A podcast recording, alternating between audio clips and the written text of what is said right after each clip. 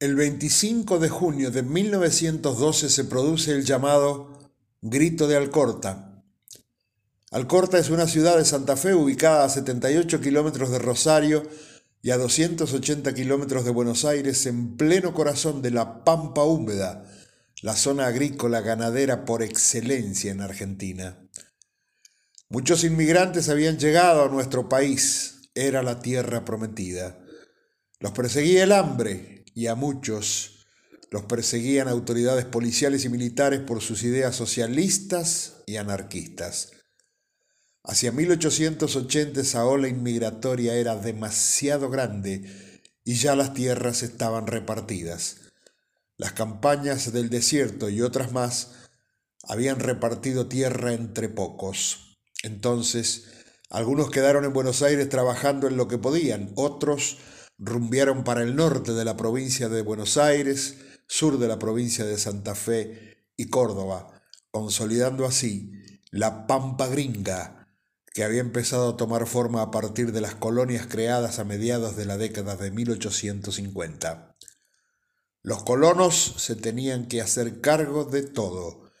Sembrarían por su cuenta y riesgo, alquilarían a los propietarios y solo a los propietarios los elementos de labranza y las trilladoras, les entregarían los cereales limpios y embolsados, en bolsas que solo podían comprarles a los dueños del campo, listos ya para su traslado al puerto, y quedaría para los dueños entre el 40 y el 50% de la producción.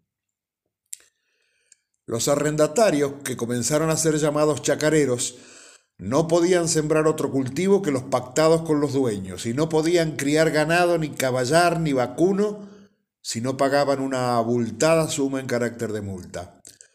La mayoría de los chacareros se veía obligado a comprar todos los elementos necesarios para su vida diaria en los almacenes de sus patrones a precios varias veces superiores a los valores de mercado, lo que los llevaba a vivir endeudados de una cosecha a la otra.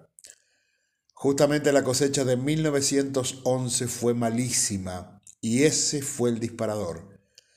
Así fue como un 25 de junio de 1912 se reunieron en la Sociedad Italiana de Alcorta unos 2.000 chacareros de la zona. Allí pudo escucharse la voz de Francisco Bulsani, que decía, No hemos podido pagar nuestras deudas y el comercio, salvo algunas honrosas excepciones, nos niega la libreta. Pero si hoy sonríen por nuestra protesta, puede que mañana se pongan serios cuando comprendan que la huelga es una realidad.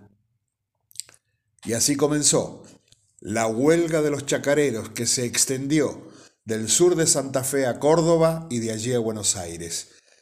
Pedían rebaja de los arrendamientos, libertad de contratación y un mínimo de cuatro años para los contratos. Cosas lógicas.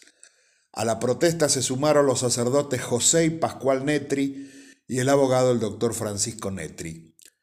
Hubo muertos y detenidos en las represiones policiales, se formó la Federación Agraria Argentina, el Estado intervino y exigió que la actividad se transparentara en los contratos, en los precios y en todo otro tipo de vinculación.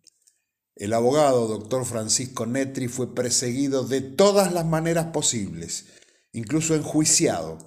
Fue absuelto de todos los procesos ya que eran falsos, hasta que un matón lo asesinó el 5 de septiembre de 1916. En uno de los bolsillos de su saco se encontró un papelito de algo que seguramente iría a decir en alguno de sus memorables discursos. Y el papelito decía, unámonos para excluir de las poblaciones de este país el inquilinaje y el proletariado. Estas dos especies de esclavitud, que son una lepra de las viejas sociedades y que darían a las nuevas un aspecto enfermizo de ancianidad en medio de los esplendores de la naturaleza que nos rodea. Para conocer el grito de Alcorta.